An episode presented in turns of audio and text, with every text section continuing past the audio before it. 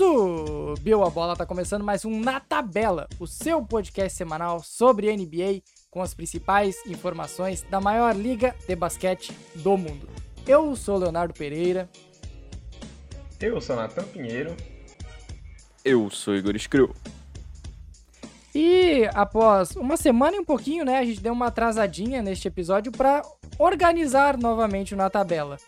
Já que o episódio do Next Question, episódio Próxima Pergunta da semana passada, ele saiu com um certo atraso, então ele não saiu na data normal, que é quinta ou sexta-feira do Na Tabela. Então esse episódio aqui está voltando à rotina tradicional do Na Tabela e seguindo a ordem normal, seguindo a ordem de trazer assuntos e encerrar com o Next Question. Antes de começar, eu quero lembrar para vocês de nos seguir nas redes sociais, arroba na tabela podcast no Twitter e no Instagram, e assine o nosso feed para não perder nenhum novo episódio do Na Tabela. Então vamos subir a bola.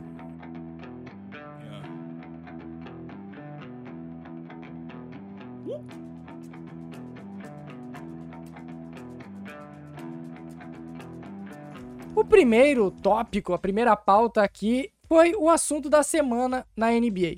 Stephen Curry se tornou o maior cestinha de três da história da NBA, ultrapassando Ray Allen. O Curry completou nesta semana a sua cesta de número 2.974 do perímetro em 789 jogos e ultrapassou Ray Allen, que tinha 2.973 em 1.300 jogos. São quase 500 jogos, são mais de 500 jogos na realidade de diferença entre eles. Essa é a comprovação a, a, a estatística máxima que transforma de vez o Stephen Curry no maior shooter, no maior arremessador de todos os tempos. Eu acredito que o melhor a gente já tinha certeza que ele era, né? Faltava só aquele aquela conquista pra gente colocar num ponto de vista é, como eu posso dizer, de conquista. Quantitativo. É, um quantitativo, assim. Só para não ter mais debate. Só para ninguém ficar falando, ah, mas eu não tenho mais ninguém perturbar. Três. É. Aí pronto, acredito que teve essa comprovação e foi justíssimo. Justíssimo, maravilhoso de assistir. Como joga assim o Stephen Curry? Emocionante, hein? A narração do Luiz Felipe Freitas foi qualquer coisa, pô. Tava assistindo na TNT Sports, pô, meu amigo, espetacular. A gente teve ainda a presença ali do Ray Allen e do Reg Miller, né? É, para acompanhar o Curry ali de perto durante a transmissão ali na gringa. E foi incrível também, foi bem emocionante e bem marcante também, né? O, o Ray Allen, ele tava ali para passar o bastão, né? Porque assim como aconteceu quando o Ray Allen ultrapassou o Red Miller, tem uma pausa, entre aspas, no jogo para aquele abraço ali e literalmente passar o bastão pro novo recordista. E foi o que aconteceu pro do Ray Allen pro Curry. E o Red Miller estava na transmissão da TNT americana passando o jogo. Eu tenho aqui umas estatísticas que eu acho que vocês vão adorar para explicar como que ele é o homem que mudou o jogo, né? Que a galera gosta de pontuar pro Stephen Curry. Na primeira temporada, onde os três pontos foram inseridos na NBA, era 0.8 acertos por jogo em 2.8 tentativas. Em 2009 e 2010, a temporada de rookie do Curry eram 6.4 cestas convertidas em 18 tentativas. Em 2014 e 15, no primeiro título do Curry, era 7.8 acertos em 22 tentativas. Atualmente, é 12,3 acertos de média em 35 tentativas ele literalmente fez todo mundo se adaptar ao jogo dele, né? O, o Curry, o Lillard e agora o Trey Young, eles foram tornando o espaçamento da NBA cada vez maior, foram mudando a forma como as defesas leem o jogo e os técnicos leem as partidas. Eu acho incrível a ideia da quantidade de arremessos que a gente tem de três pontos hoje em dia. 35 arremessos de média ali, a gente tem times que vão estourar 40 arremessos por jogo, né, de três pontos tentados. Isso é bem assustador quando é que você faz essa comparação, ao mesmo tempo que você também percebe que o Curry conseguiu fazer isso com efetividade. E nem sempre o time do Curry foi o time que mais arremessou de três. Isso demonstra aqui que a partir da efetividade que um jogador como Curry tem ali, obviamente tinha um Clay Thompson todo um sistema desenvolvido do Warriors para fazer esse jogo fluir, que nem sempre a quantidade de arremesso de três é o sinônimo de, é, como eu posso dizer, de qualidade mesmo do jogo, de qualidade do arremessador. Mas indica também que os times precisam de tentar para mudar essa defesa, né? É curioso porque eu diria que não só o Curry mudou o jogo, o Warriors mudou o jogo. Muitos times olhavam para o Warriors que é construído ao redor do Curry, e viam na bola de três, apoiada numa série de, de números, de analytics, que ali estava o caminho. Mas o Golden State é muito mais do que a bola de três. E o Curry, além de ser um dos melhores arremessadores de três da história, é um dos melhores caras que se movimentam sem a bola. É um dos melhores caras que passa a bola, não no sentido de passes espetaculares, é, highlights, mas no sentido de passes efetivos, que mantém a vantagem do ataque. Então, eu acho que para além desse da capacidade dele botar a bola na cesta, o Curry ensina pra gente muita coisa no que se trata do arremesso de três pontos. Como chegar até lá, como melhorar o time sendo uma ameaça arremessando de três, como criar espaços, como ser apenas uma distração para as defesas adversárias. Enfim, é, acho que tem muita coisa que o Curry nos ensina que não necessariamente está nesse recorde, nesse número aí de mais bolas de três convertidos. Vou aproveitar esse teu ponto, Igor, para questionar vocês. Em qual posição, eu não digo em qual posição, o Curry é o que all time? Top 10 all time? Top 15 all time? Top 5 all time? Em que posição o Curry, nesse momento, com 33 anos de idade e acabado de bater o recorde das bolas de três, Onde está Stephen Curry para a história da NBA? Top 10. Rapidinho, Top Igor, 10. rapidinho, Igor. não, não, não tenho o que pensar. Ele, na realidade. É, é difícil para mim responder, mano. Tem que fazer uma listinha. Porque eu não tenho né? uma lista na é. cabeça. Eu não tenho uma lista na cabeça. Mas. Mas é porque ele, o Curry já tava transitando ali no top 15. Pelo menos que a gente via de muita discussão, assim. E também na. É, e também na minha própria concepção do que que eu avaliava, né? Da maneira que eu acho que ele tá ali no top 15 e à medida que a gente foi também entendendo a importância do jogo dele, ele foi subindo. E acho que temporadas tão excelentes como ele vem fazendo recentemente tem sido um fator que tem pesado muito para ele entrar nesse top 10. Se não for o top 10, tá ali top 11, 12 ali no máximo com alguma discussão. E pra você, Léo? Concordo. Eu concordo, não, eu tô, tô com vocês nessa. Para mim ele é top 10, mas é, dependendo de como terminar a carreira do Curry, ele pode até subir mais nessa lista aí. Porque se ele ganhar mais títulos, se ele ganhar mais MVPs, que ele tá no caminho dessa temporada, por exemplo, ele é o favorito nas casas de apostas ao lado do Kevin Durant nesse momento, nesse instante, no dia 16 de dezembro, onde estamos gravando. Então, a carreira do Curry, ela pode ainda ser maior do que ela já é. E esse número que ele bateu essa semana, ele ele vai bater mais mil bolas nesse, nesse caso. Ele vai chegar quase a 4 mil se a carreira dele manter o ritmo que tá se mantendo. Isso se não passar. Então, para mim, nenhuma dúvida que ele já é top 10 all time. Acompanhe os relatores. Alright, vamos para a outra grande notícia da semana, que foi o Indiana Pacers literalmente tentando entrar em rebuild. Abrindo mão ou colocando suas grandes peças para possíveis trocas e abraçando um possível rebuild. Não gostei, Léo. Não gostou? Por quê? Não gostei desse literalmente quase abraçando um rebuild. Eu esperava um literalmente chutando balde. Boa, melhor ainda, bem definido. Porque colocou como opções para trocas o Domantas Sabonis, o Miles Turner e o Caris LeVert. Três das principais peças que englobam esse elenco que há muito tempo está junto, mas não tem dado resultado. O Malcolm Brogdon só não entrou nesse caso aí provavelmente porque ele está inelegível para trocas. Assinou a renovação contratual no início dessa temporada e por isso também não pode ser trocado e pode ser o motivo que está mantendo ele no elenco até o momento. É, infelizmente para o Pacers. que não pode nem chutar o balde em paz. É o momento certo. Para mim, eu, eu não sei se foi o Natan que tweetou ou foi o Igor. Algum de vocês dois tweetou essa semana sobre isso. Que era o momento do Pacers realmente mudar. Não deu certo. Ah, se tem uma coisa que tá bem definido, é que esse Indiana Pacers não deu certo e dificilmente dará certo. Então, os caras têm. É, são três jogadores com muito valor na liga. É o momento perfeito para buscar uma reformulação. É até interessante pensar que eles realmente tentaram de tudo, né? Eles é, tiveram muitas mudanças. O plano inicial era para que fosse um Vitor Oladipo, franchise player, e caras como Domantas Sabonis sendo os coadjuvantes, né? E um dos motivos para não ter dado certo não necessariamente é culpa do Pacers, né? É culpa do DM. O, o departamento médico acontecer. do Pacers é uma desgraça. Times podem, entre aspas, fracassar e não necessariamente incompetência de treinador, de front office, simplesmente acontece.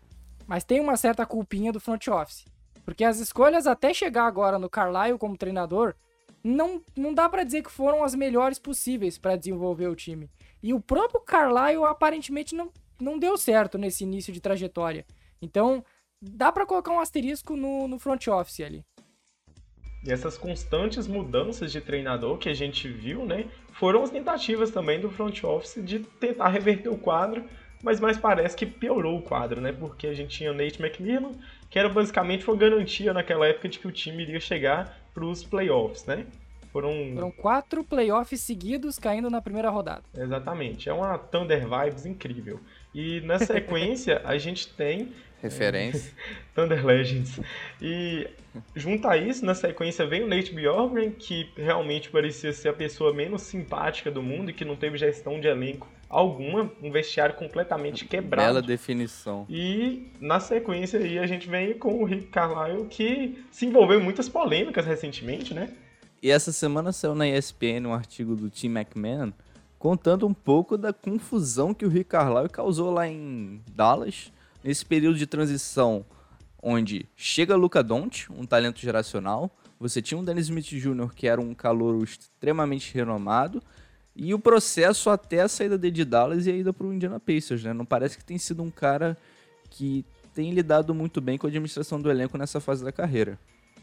Basicamente, tem até mesmo citado nesse artigo, né, um ponto de que um jogador do Mavericks que estava no time de, da temporada 18-19 cita que o Luca Doncic não gostava da maneira com a qual o Carlisle tratava o, as pessoas ao redor. Não necessariamente tratava o Luca mal, mas sim os outros companheiros, os funcionários e afins.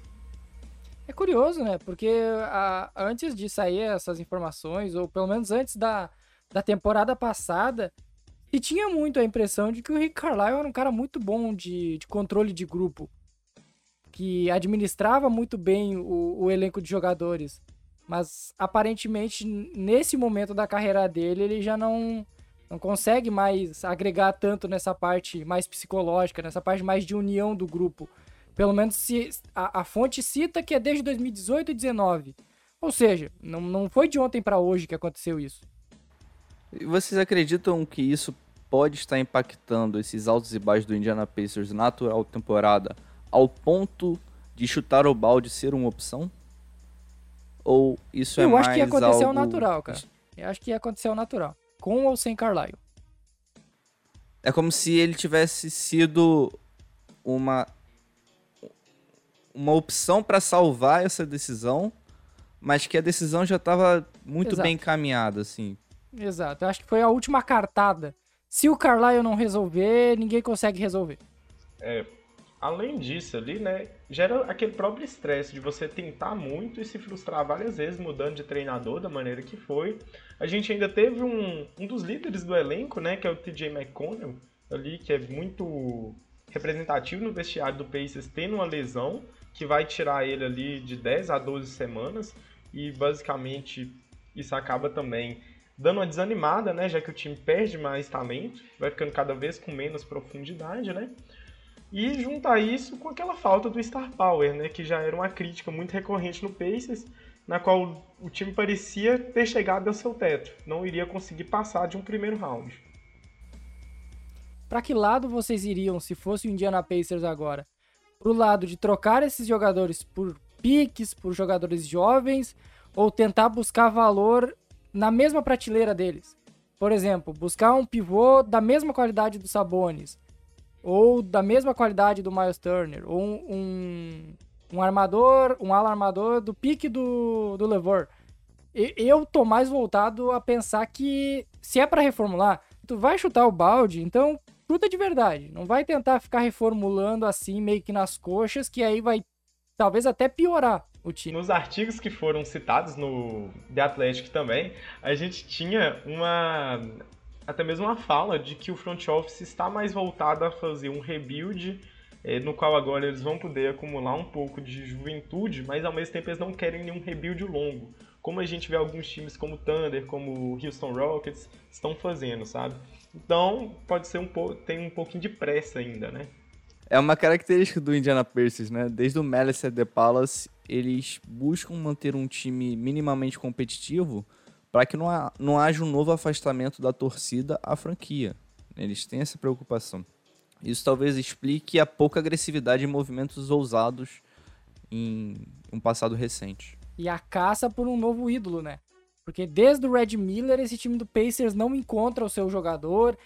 Teve no Oladipo algo muito próximo disso, porque o Oladipo tinha uma ligação com a cidade que era muito forte. Tem uma imagem muito icônica do retorno do Oladipo pós-lesão, com a arena lotada, aplaudindo ele, gritando o nome dele. Só que, novamente, o, o asterisco do Indiana Pacers, desse atual Indiana Pacers, Pacers são as lesões. O, o, o, grande nome deles não conseguiu se manter no, no elenco titular, no elenco completo, porque se lesionava a cada dois meses e continua lesionado agora. O Sabonis talvez seja o que fica mais uh, saudável entre eles. O Turner lesiona direto. O Levert teve uma lesão grave recentemente o Brogdon também. Então, o TJ Warren, por exemplo, não joga praticamente desde a bolha de Orlando. Ele não retornou Sim. direito. Então, eu não sei o que acontece em Indiana, porque além de certos problemas que já, já aconteceriam em outros times, a, as lesões são uma marca registrada dessa equipe. E reforçando um pouco do que você falou, Léo, o Kevin Pritchard, que é o chefão lá, o presidente de operações de basquete, enfim, ele chegou a declarar na mídia que a busca é por um novo ídolo, justamente. E isso não pega muito bem pro cara que tá lá, né? Que é o Sabonis, que é duas vezes All-Star. Não pega muito bem. Mas já mostra um pouco do caminho que eles querem seguir. É um, é uma estrada de balde considerável. E é bem complicado quando a gente pensa também que o Sabonis também não é não é. Não, não, é também. Ele é muito bom, mas não é, né? Ele é muito bom, mas não é. Não é Até por personalidade, né? Até a personalidade do Sabonis não é a desse, desse grande líder. Ou pelo menos ele não representa, uh, para quem assiste de fora, essa liderança magnífica, que nem o Oladipo era, que nem o Red Miller foi durante 19 anos no time do Pacers vejo ele muito, eu vejo ele muito entregue nos jogos, mas até mesmo pelas, pelos reports recentes, né, indicando que ele realmente quer sair, já não tem mais clima nenhum nem para tentar, né? Aí é, o estilo de jogo dele, o que ele entrega não é típico de uma primeira estrela. Ele é muito bom quando ele é um facilitador, um cara que tá ali brigando na tábua, mas não um cara para ser o centro. Você não monta um time ao redor dos Sabonis. Né? Ainda tem a questão do Turner que pô, cara, será que os dois ali em quadra é o cenário ideal? Não sei, o, o até tem dividido bem esses minutos nessa temporada. Então, para além de todo o azar, ainda tem algumas questões que de repente faltou uma tomada de decisão mais rápida. E aí eles sempre acabaram recorrendo aos treinadores, mudança de treinador, mas o time em si não, não teve uma mudança drástica, não teve um movimento agressivo. Talvez, pelo que eu falei, pela necessidade de ser conservador e manter um time minimamente competitivo. Mas faltou um pouquinho. Aí eu concordo com o Léo quando ele fala que o front office teve seus erros. Sobre o processo de reconstrução, que foi a pergunta inicial, cara, eles têm um grande problema. Eles não têm um grande talento jovem ali. Até o calouro que eles draftaram não é um jovem talento que você quer evoluir e de repente lá na frente. Não é. Então eles precisam Será? buscar jogadores jovens. Será? Porque a temporada do Chris Duarte é tão boa, é tão empolgante. Eu sei que a Mas ele é mais velho que o Devin Booker, pô. É, essa é a questão. Ele, é, ele, ele chegou muito tarde já na NBA. Mas dá pra tu pensar nele pra iniciar um time, assim. Um, um cara que vai uh, controlar essa equipe Pode enquanto ser. ela estiver em reformulação. Mas não acho que seja o cara que você vai olhar lá na frente, no final dessa reconstrução. Esse cara vai me dar um título? Não, isso não, não é o Chris É. Bosh. Mas pode ser importante, sim. Um, um, um jovem, um pouco mais experiente, com mais a molecada que vem das trocas e as picks dos próximos drafts. Tipo. Pode ser um caminho. Tipo. D'Angelo Russell quando ele tava no Nets. É isso? É. É mais ou menos isso. É. É que o Nets é um caso tão curioso porque eles não tinham quase nenhuma pique, né? Eles montaram um time com jogadores não draftados, pique de segunda rodada, enfim. Eu gosto de talvez É, uma E o comparação Nets com tá em o Brooklyn, Magic. né, gente? O Ne- o Nets tá em Brooklyn, é muito diferente a, a relação cidade, mercado, pra trazer grandes estrelas. Talvez uma comparação com o Magic, Nathan. Ele, eles têm, eles têm o Fultz e o Isaac, só que eles não não jogam, né? Estão lesionados. Eles não têm, né? E- Eles têm, eles têm mas É. não têm. Eles têm, mas não têm. E tirando esses dois, é uma molecada, cara. É uma molecada, trouxeram um, um jovem treinador, tentando estabelecer uma cultura diferente lá, né? Da questão da defesa. E aí, pô, você conseguiu ali em, em uma troca do Vucevic um bom jovem, que é o Wendell Carter Jr., que tem jogado bem. E a partir daí veio jovens não tão badalados, como o RJ Rampton, e picks no draft seguinte. No próximo draft, no draft desse ano. Desse ano não, do ano que vem, né? Draft de 2022. Você tem ali duas picks de primeira rodada no top 15, já é uma reconstrução mais ou menos encaminhada. É, a gente também tem que levantar o ponto de que agora a gente tem o jogador de rotação mais amado da NBA no mercado, né? Senhor Miles Turner é o sonho de consumo de 90% da minha timeline. Ele é. Pô, Todo mundo quer o senhor Miles Turner no time. E o Léo já citou o fator saúde aí, que é um dos problemas que ele tem, né? Ele é superestimado, o Miles Turner, porque eu entendo que o, o, o protótipo de jogador é o que todo mundo deseja. É um, cara, um protetor de aro magnífico, que dá toco a cada dois segundos, arremessa de três, é intenso, ágil, veloz. Mas será que o Miles Turner é tudo isso que, o- que, o- que ele aparenta assim pra quem assiste de fora? Ele é muito amado, né? Mas eu acho que sim, que ele tem um pouquinho de ser superestimado. Lembrando que o conceito de superestimado não é que ele é ruim, viu, gente? É só que ele recebe um valor excessivamente alto para entrega dele. Ele parece muito ser realmente o máximo que um jogador de rotação consegue ser. E ele, você, não monta, você não monta um time ao redor dele, você pode até mesmo montar uma defesa ao redor dele. Eu gosto. Mas um time inteiro? Não, isso aí não acontece. Mas não é um cara também que você baseia suas ações ofensivas todas nele, porque ele tem pouca criação própria. Ele recebe muito ali, pode ser um perigo no pick and pop, pode é, atacar o ar ali num corte para cesta ali que também nem é muito comum. Fica ali no dunk, no dunker spot lá e acabou. Mas não é um cara que você vê com o star power necessário para ser uma segunda estrela do seu time. Eu diria que ele tá mais pra subutilizado do que superestimado. De certo. Pelo seguinte, cara. Tem essa questão do, do Sabonis que já falamos anteriormente. E aí o jogo do Turner acaba ficando muito resumido a ser um pivô que protege o aro e espaça a quadra. Sendo que, pela fisicalidade dele e pela, pelos próprios recursos que ele já mostrou em outros momentos da carreira, o Miles Turner calouro, cara, ele podia pontuar saindo do post. Ele tinha esse jogo, saindo do post. Espaçando a quadra nem tanto, mas um pick and pop ali no mid-range. Ele tinha muito recurso, pod- poderia rolar até a sexta num pick and roll. É um cara atlético, alto, que consegue receber passes, ponte aéreas. Você não vê muito isso. Até porque o Pacers não tem um cara, não tem um, um Chris Paul, vai. Não tem um Chris Paul. Você olha pro sucesso do DeAndre Ayton lá no Phoenix Suns e olha pra como o Miles Turner é usado no Indiana Pacers, você tem que se questionar, cara. A diferença entre os dois não é tão grande assim. Não é tão grande assim a diferença entre os dois. Não é pra ser. Pra encerrar, para encerrar depois da treta, depois dessa divulgação, eu não lembro se foi o Chance ou se foi o hoje que anunciou que o que o Pacers estava encaminhando pro rebuild.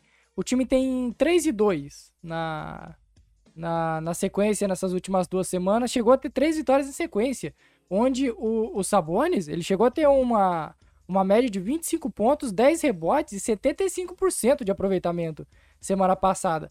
Aparentemente não não foi algo tão, tão pesado no vestiário. A, a, a notícia não, não surtiu grandes efeitos, pelo menos nessa visão prévia, nessa visão curta no, no elenco do Diana Pacers talvez tenha caído pro lado da motivação, né? Pô, os caras estão desistindo da gente, aí bate aquela raivazinha e joga mais motivado. Pode ser. Vamos ver o que acontece ao longo prazo. E onde que eles vão parar? Eu acho que o questionamento tem que ser. Acho que o que mais me incomoda aí é onde que eles vão parar. A gente vê muito o Golden State Warriors sendo um dos destinos favoritos ali. E tem encaixe Se eles ambos, quiserem. Né? É, e se eles quiserem, eles têm recurso, tem ativos para isso. E tem encaixe também, tanto para o Sabonis quanto para o Turner. É um dos destinos que eu mais gosto. Vem mais algum na cabeça suas, assim, que vocês falam que é bem forte? A gente teria que pensar em times que têm contratos talvez não não tão bons. Aliás, o, os contratos do Turner e do Sabonis são muito trocáveis, né? Não é difícil qualquer jogador de 15 milhões assim, você já consegue jogar um jovem e fechar uma troca. Mas não sei, Clippers talvez? Será que o Clippers quer nesse momento? Tem o Eric Bledsoe lá, mas também não tem um jovem assim para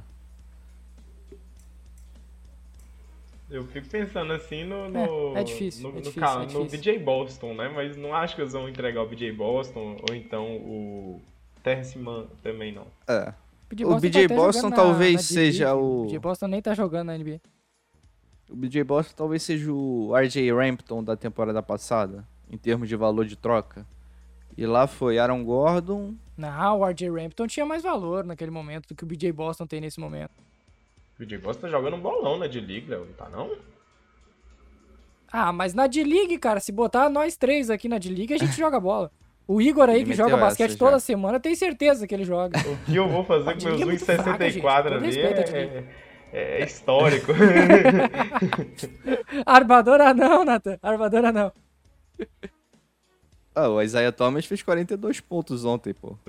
Olha aí, ó, todo mundo, cara. Isaiah Thomas Voltou a jogar basquete ontem e meteu 42 pontos. É a várzea. Será que o Knicks e aí ilude uma galera. é uma opção? De repente ele, eles querem um pivô que espace a quadra. Hum, e o Kembinho aí, o Kembinho aí com... pra ser trocado. Não, eu é, não eles têm salário aí, sei lá. Mitchell Robinson, tem saláriozinhos bons aí. O Fournier não encaixou muito bem, parece, ou não tá não tem jogado bem. Nerlens é Noel vai. tem salário altinho. Pô, não é ruim não, dá pra fazer um negócio com dois ou três nomes e, aí. E jovens. No, nos Knicks. É, o que tá faltando aí é jovem, né? O Mitchell Robinson só, mas o Mitchell Robinson é um pivô tão... Mitchell, se o Mitchell Robinson é jogador de basquete, eu sou um astronauta. O maluco só é grande. Essa é a grande qualidade dele. Completa a ponte grande. aérea, né? Ele faz isso, ele completa a ponte aérea, só isso. Quando ele consegue segurar a e bola. Olha lá ainda, nem sempre. Quando ele consegue acertar, nem sempre. acertar a cesta. É, mas aí, aí ficaria essa questão do jovem. Do jovem, mas, mas eu ficaria de olho no Knicks. Eu ficaria de olho no Knicks. O Knicks tá doidinho pra trocar. O Knicks é. Eu acho que o projeto do início da temporada deu errado e eles estão. Eles vão se movimentar bastante nessa deadline, até pela, pela forma como os contratos deles foram, foram arrumados ali. Desculpa, Léo. O Sixers, pô. O Sixers tem o Ben Simmons lá, se eles quiserem. É verdade, o Ben Simmons vai ser trocado pro Indiana Pacers. E já tava esse rumor há um tempinho, hein? Já vi esse rumor antes mesmo o Léo cravou. Assunto... Eu, eu, eu, levantei, o Léo cravou. Ele não... é quase que um. Não, mas é muito um provável mesmo. É bom que tu lembrou.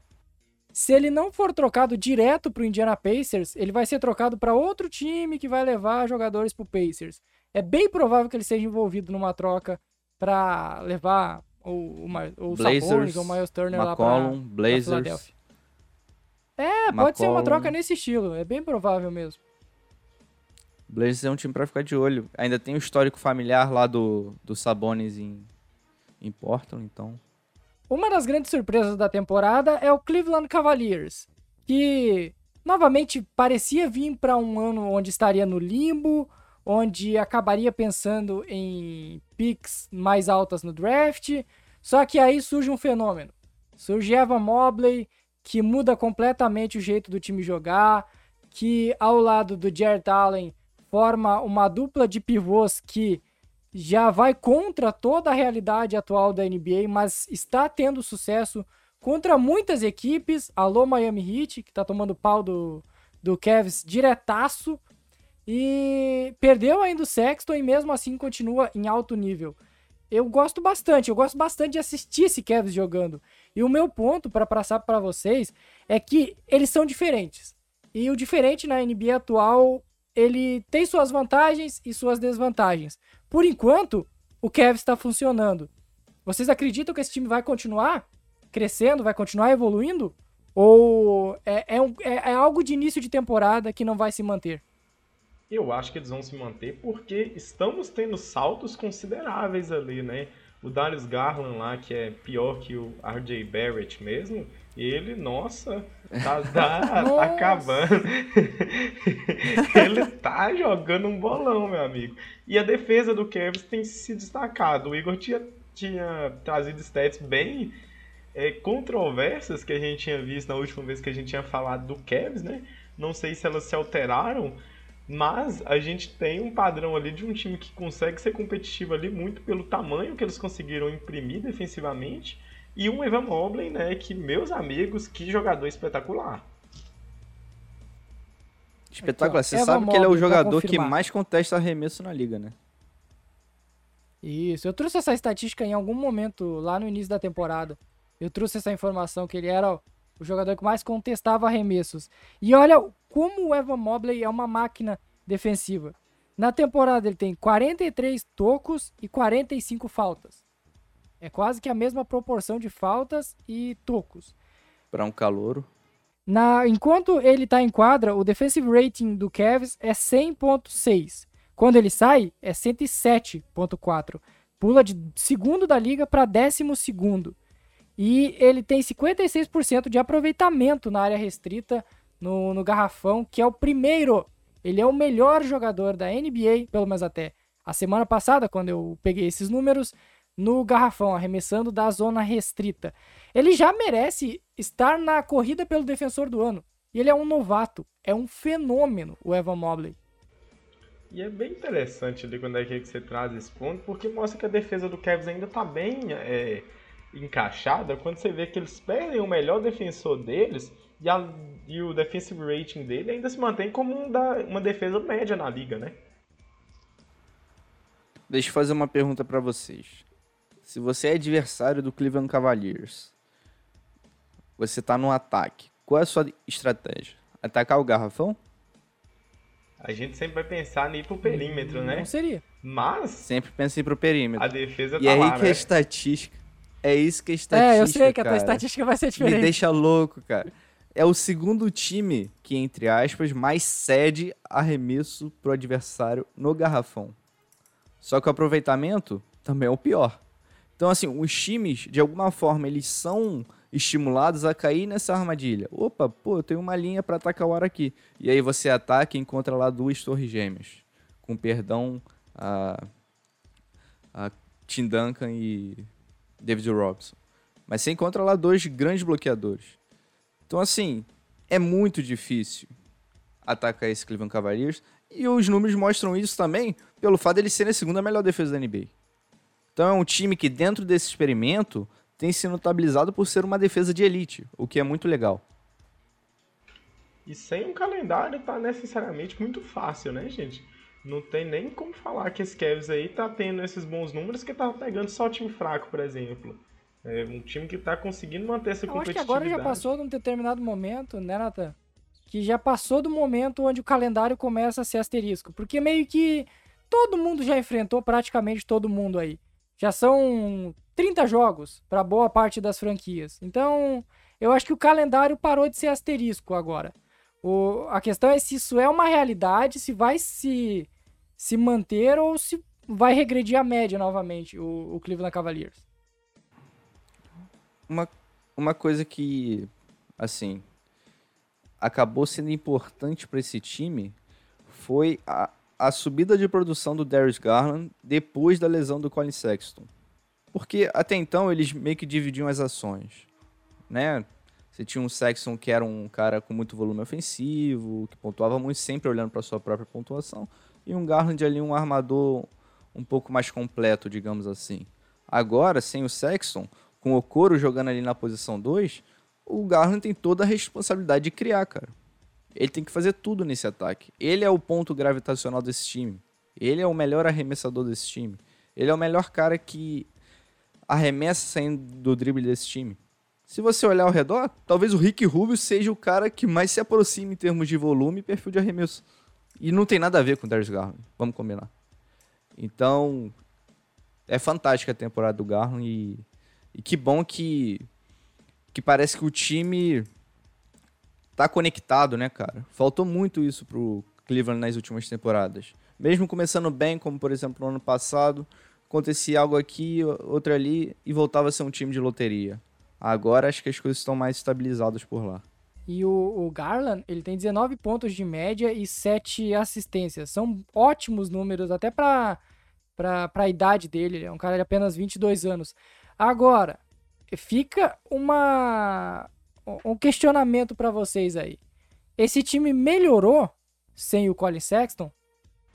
Sim, eu realmente vou sem medo dessa daqui. Eu acho que sim. É, muito também porque não teve que adaptar muito do jogo do Sexton. É, talvez aquela questão que o Igor tinha levantado de um Miles Turner ser subutilizado pela presença de um Sabonis, talvez a gente veja ela com o Darius Garland com essa relação com o Cole Sexton é, o jogo do Sexton acaba passando muito por ele ser um jogador que fica muito tempo com a bola, tentando atacar o aro, é, que ainda consegue espaçar a quadra, mas ainda hesita nos seus arremessos de três pontos, e isso às vezes não passa toda a confiança, que não necessariamente é, é um armador ali com as características do gênero tão consideráveis como a gente tem no próprio Darius Garland, né? a adaptação no Colin Sexton seria ter que ficar menos com a bola, aproveitar mais de corte para cesta e afins, mas também pode ser um fator limitador quando você tem um cara que consegue pontuar com tanta facilidade, né?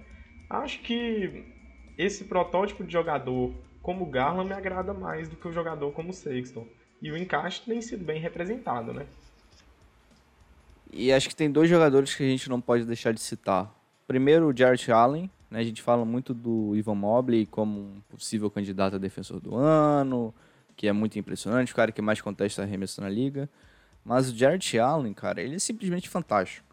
Não tem que falar, ele é um excelente protetor de aro, cada vez melhor ofensivamente, é um, uma opção muito consistente para ponte aérea, jogando ali um pick and roll com Darius Garland, é, inclusive uma combinação muito boa, muito eficiente, né? Você não vê ele sendo inconsistente, finalizando com contato ao redor do aro. Ele é muito bom. Ele é muito bom. E às vezes a gente acaba enchendo a bola do Ivan Mobley e ele fica um pouco mais ali de lado. Então acho que é importante a gente ressaltar ele. E o Laurie Marketing, que tem sido muito importante nessa formação com, com três caras grandes, fazendo um trabalho que muitas vezes é defender lá no perímetro. E eu não esperava ver isso dele nessa temporada. Não esperava. Ele tem feito um excelente trabalho. Excelente trabalho. E assim, o... eu tava aqui conferindo as estatísticas. Primeiro, um abraço pro Fernando, que tanto defendeu o contrato de 100 milhões do Jared Allen. Toda vez que o Allen faz um jogo bom, ele vai lá na rede social, vai lá no Twitter, falar: Ué, não é que não valia? Como é que é que tu falava? Que não valia os 100 milhões? tá bom, o Allen talvez valesse os 100 milhões. Eu acho que ainda não sei se 100 milhões é o contrato merecido, mas ele está fazendo uma grande temporada. O Kevs tem 1, 2, 3, 4, 5, 6, 7, 8, 8 jogadores com mais de 10 pontos de média. E ainda tem o Okoro com 9,3. Se isso aqui não é um time coletivo, eu não sei mais o que, que é. Com certeza. E tem que ser o diferencial, né? Porque por mais que o time no papel por vezes possa parecer disfuncional, ainda existe é, um time ali que não está muito preso a só um jogador guiando todas as suas ações, é um time que consegue jogar ali com o ego baixo, né? E que consegue também, ao mesmo tempo, entender muito a função que cada um desempenha em quadra. Sabendo isso aí, tanto ofensivamente quanto defensivamente, a gente tem esse fenômeno aí que tem sido o Chaos nesse início de temporada. Vamos de next question, então.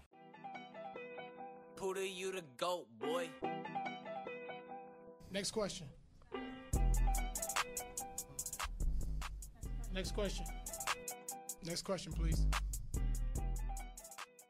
Hoje eu quero começar. Hoje eu quero começar. Chamou a resposta. E o tema hein? que eu vou trazer hoje é é a gravidade que um shooter tem na atual NBA. Shooters que eu digo são jogadores como Duncan Robinson, como o Buddy Hield, como o Joe Harris, jogadores que têm como principal função arremessar.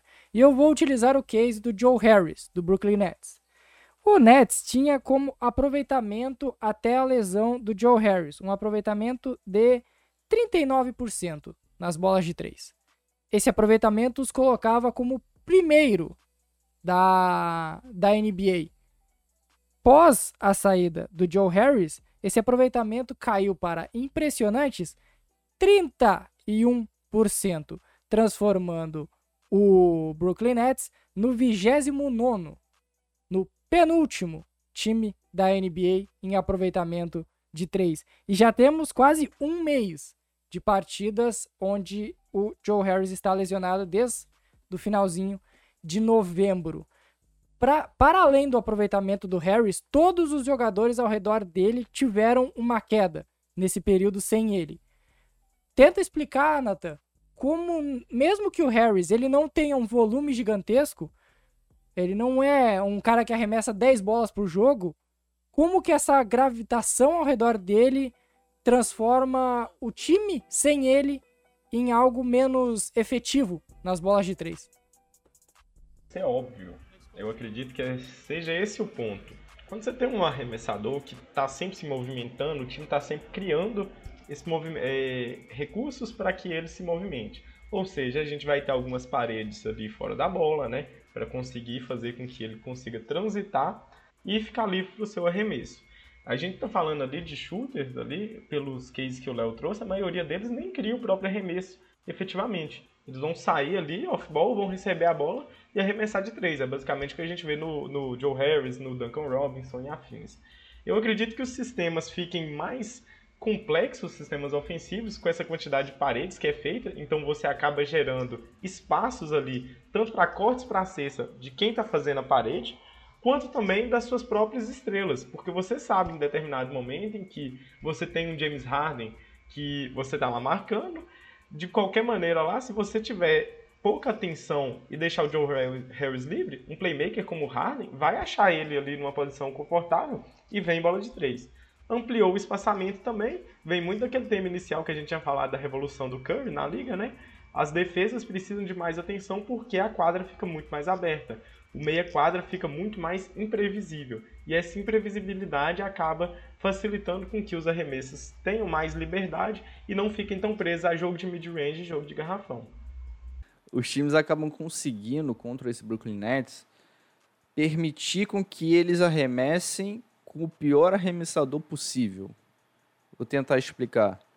Você tem o, o James Harden com a bola numa ação de pick and roll ou algo do tipo. Você pode dobrar no James Harden e essa bola rodar lá até a zona morta e ter o Bruce Brown livre para arremessar. Ok, é um arremesso livre. Mas ok, é o Bruce Brown. Acontecia muito com o Blake Griffin nos playoffs. Caramba, o Blake Griffin tá livre. Ok, tá livre. Mas é o Blake Griffin. Então os times eles têm mais essa capacidade de se preparar contra o ataque do Nets. E aí isso acaba culminando também no aproveitamento. E acho que é isso. Acho que é isso, o Nathan falou tudo. E como eu já respondi do Léo, já vou puxar já o questionamento, né? Tem uma discussão que já tem sido um pouquinho divertida e já tem algumas temporadas, né? A gente está falando de Shea Gilgeous Alexander versus Jamoran versus De'Aaron Fox. Três Opa. guardes jovens que têm basicamente sido os franchise players das suas equipes. Mas acho que pela primeira vez a gente tem visto uma, alguns questionamentos ali um pouco mais fortes à realidade de cada um. A gente tem o Jay Moran que está lesionado, mas um Grizzlies que tem vencido muitos jogos mesmo com ele lesionado, que pode ser um asterisco ali para tamanha efetividade, né? A gente tem o De'Aaron Fox que tem tido uma temporada muito abaixo, principalmente no setor defensivo. Tem sido uma negação defensivamente, tem sido lamentável de se ver. E a gente tem o Shade de Alexander também, que tem sido extremamente ineficiente nos arremessos do perímetro ali, é, ao mesmo tempo em que ele tenta expandir seu jogo para que seja um jogador mais efetivo, né? É, para você ter ideia aqui, à medida que cada um deles jogou, o Jamie Moran jogou 19 jogos, o De'Aaron Fox 29 e o Shades Alexander 24 jogos. Tomando como parâmetro tanto que eles jogaram. Ranqueia para mim aí o top 3 seus. Jamoran, De'Aaron Fox e Shai. Não, não, não. Jamoran, Shai e De'Aaron Fox. Ok. A gente tem ali, eu vou trazer é, uma estatística aqui diferente. O bom que dessa vez eu coloquei o Jamoran primeiro, tá, gente? Ok, finalmente. Abraço, Jamoran. Desculpa, Jamoran. sem hate, sem hate. Eu, isso é um pedido de desculpa, tá bom, Jamoran? Isso é um pedido de desculpa. Me desculpe, me responda novamente no WhatsApp. Não me bloqueie. Me desbloqueei. Obrigado, é, Jamal. É, essa daqui era uma das rapidinhas, né? Mas aí eu vou trazer só pra galera conhecer um pouquinho mais das estatísticas que eu tô gostando bastante de trazer algumas diferenças aqui nesse quadro. Vou trazer a, o plus-minus estimados que é feito pela Dunks and Trees, que é um site que busca fazer é, um plus-minus baseado na dificuldade dos jogos que o time tem enfrentado. Então, se o time é fraco e tem enfrentado... Caralho, isso é muito específico, né? Exatamente. Meu Deus do céu. Exatamente. É muito específico. E a gente tem, por exemplo, que nesse é, plus-minus é, estimado, o De'Aaron Fox é o pior entre eles, menos 0,4. O Shades Alexander tem 1,6 positivo e sendo inclusive o único que é neutro no setor defensivo, com incríveis mais 0,0 do Shea, enquanto os outros são todos negativos defensivamente. Enquanto o, o Jamoran também tem mais 2,5 positivo, tendo incríveis menos 1,4 defensivamente. E também, se a gente quiser trazer a Raptor de novo, a gente tem o De'Aaron Fox aí com mais 0,9 ofensivamente e menos 4,8 defensivamente. Fiquem sempre de olho nesse ponto do De'Aaron Fox, porque a defesa dele tinha que ser um dos fatores a se destacar, tendo em vista que ele não consegue ser um arremessador confiável. Então bloqueia uma parte do jogo two-way que ele poderia estar desenvolvendo tendo tanto atleticismo. Uh, cabe destacar também que a melhor defesa entre as três equipes, até esse momento da temporada, é a do Oklahoma, né? Incrível. Coletivamente. Sim. Incrível como é fácil ser Oklahoma Surpreendente. Incrível Surpreendente. como é fácil. E isso pra gente pensar que o Grizzlies está ali no topo, tá disputando ali o mano de quadra e não consegue ter uma defesa tão considerável quanto o, os concorrentes da taça Paulo Banchero aí. Loucura, né, cara? Manda bala, Igor. Posso? Pode.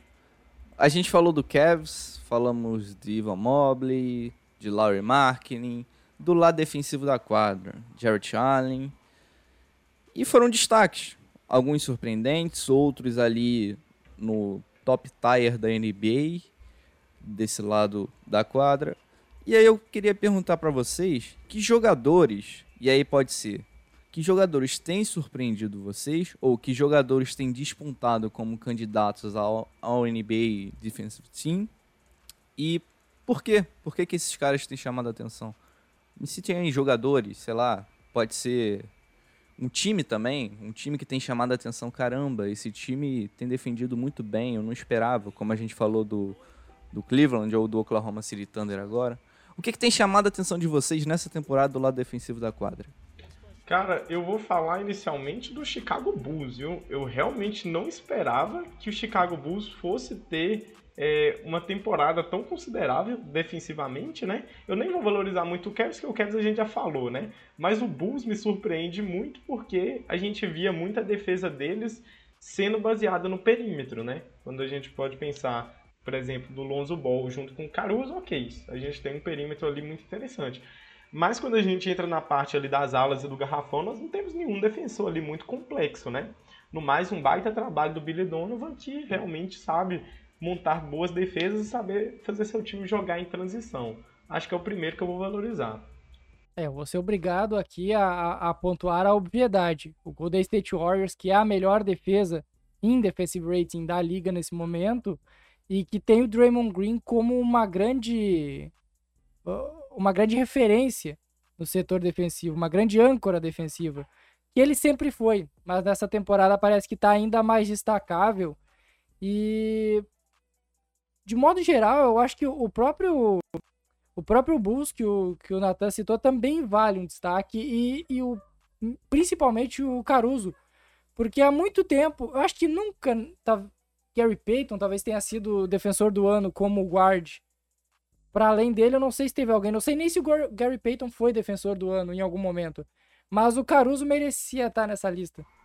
Ok, eu vou puxar aqui mais. Só valorizar um que o Léo aqui já falou. Gary Payton segundo, né, gente? Porra, que temporada incrível. Porque normalmente, eu trouxe o, o Caruso para comentar, porque normalmente Gary quando se Payton, fala em defesa, se 95. fala em pivô. Então 95, deve ter sido 96. o último, provavelmente, que, que venceu como um guard. E o Gary Payton, a marca dele era defender. O grande forte dele era defender. O Caruso também tem isso como ferramenta. E ele vem do banco. Eu acho que a história do Caruso na temporada é muito boa. Porque ele saiu apenas do coadjuvante de luxo do no Lakers para até ter um certo protagonismo, principalmente na parte defensiva desse fortíssimo Chicago Bulls. Só complementando aqui, né, que o Léo já levantou, vou falar de outros pontos positivos ali. Do Warriors que o Léo citou, temos o Gary Payton segundo, né, que faz uma belíssima temporada até o momento, principalmente no setor defensivo, mas tomando boas, boas é, decisões ofensivamente. E o outro vai ser o Jared Vanderbilt, do Minnesota Opa. Timberwolves, que faz uma temporada. Hum, nossa, mas foi longe, hein? Oh, busquei, faz longe. uma baita temporada defensiva ali. Tem sido um dos pilares defensivos. Eu gosto muito dessa vibe que o Wolves tem buscado ali de alguns forwards mais defensivos. Tem o Vanderbilt, tem o McDaniels também, que tem buscado essas funções é, mais específicas. E o Vanderbilt faz uma temporada muito interessante nesse lado da quadra. Eu queria destacar o Nicole Jokic. Boa. Nossa, hum. verdade. Nossa.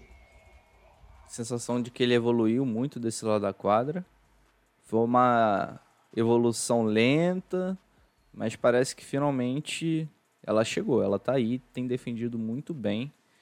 E quando esse Denver Nuggets era um time, né? Porque agora metade de um time.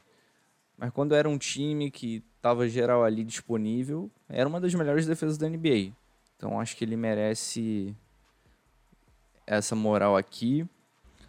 O, o calouro né? Herbie Jones. O, o Peraí, só aqui, Igor, deixa eu te interromper. O Thunder, né? Thunder. Tem que valorizar Thunder. a defesa de transição, principalmente do Thunder. Baita trabalho do Marco Diagonal, sabe muito. Mas aí tem a vantagem, Nathan. Aí é um monte de pião, os caras têm que correr mesmo. Que porra. nome bom, velho.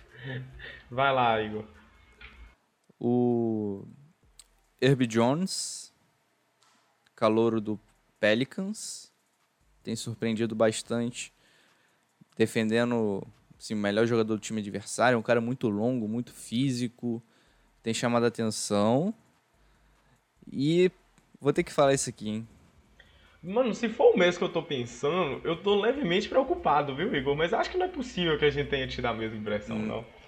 Vai lá que eu vou não. falar o meu depois. Eu tô preocupado. Não, ah. Qual é o time do seu? Clippers. Não. É o Denevidia. Ok, ok. O meu. Ok. E era um dos, um, uma das interrogações do Avidia, né? Quando ele veio do draft. Se ele iria conseguir encaixar Sim. defensivamente pra liga. É, ele só tem muito fundamento. É impressionante. Ele é forte, né? Ele, ele tem muito fundamento. Ok. Eu vou falar aqui, só pra gente fechar, igual acho que você. Acho que a gente já citou aqui alguns, a grande maioria, né? Mas um fenômeno das estatísticas chamado Isaiah Rappenstein, que já jogou ah. no Houston Rockets e tá no Clippers aqui se destacando.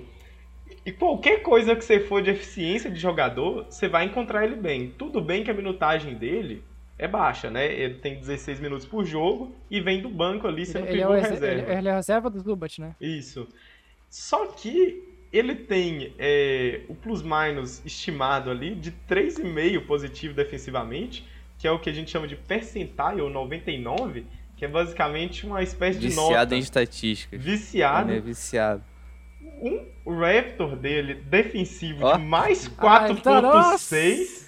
O Um dinossauro dele. E o Offensive Cara, ele abriu, ele abriu a dele- caixinha, né? Abre- Ele abriu a caixinha e não para É mais. porque eu tô incomodado desde o último que eu citei a Raptor, que eu vejo o Isaiah Hartenstein no, no quadrante positivo. Ele é positivo ofensivamente em mais 3. Isso aí seria mais positivo do que caras como, deixa eu ver aqui, Lamelo Ball, John Collins e afins. E um Defensive Raptor de mais 4.6. E que é meio assustador. Quando você for ver também os números dele por 36, por 100 posses. Ah, Gente, é o é homem é, é o ajuda, melhor jogador né, da história, tá ligado? O Nikola Jokic que se ajuda, Natan. Bota ele a jogar 25 minutos por jogo pra tu ver o que acontece. Não, o que, meu Coloca mano passa o. Jokic, vira, vi- vira o melhor pivô da liga. Coitado da Isaiah Hartenstein. Só uma correção, Se não- viu? Só uma correção. Eu interpretei errado aqui o gráfico aqui. Ele não tem Ih, mais rapaz. Offensive Ra- Raptor que o Lamelo Ball. Mas isso aqui era óbvio porque Lamelo Ball é o melhor armador da liga, né? Eu não posso fazer nada. É isso. aí. Conclusão. A Isaiah Hartenstein é um fenômeno vindo do banco. É um fenômeno vindo do banco. Espetacular o que meu mano tem feito.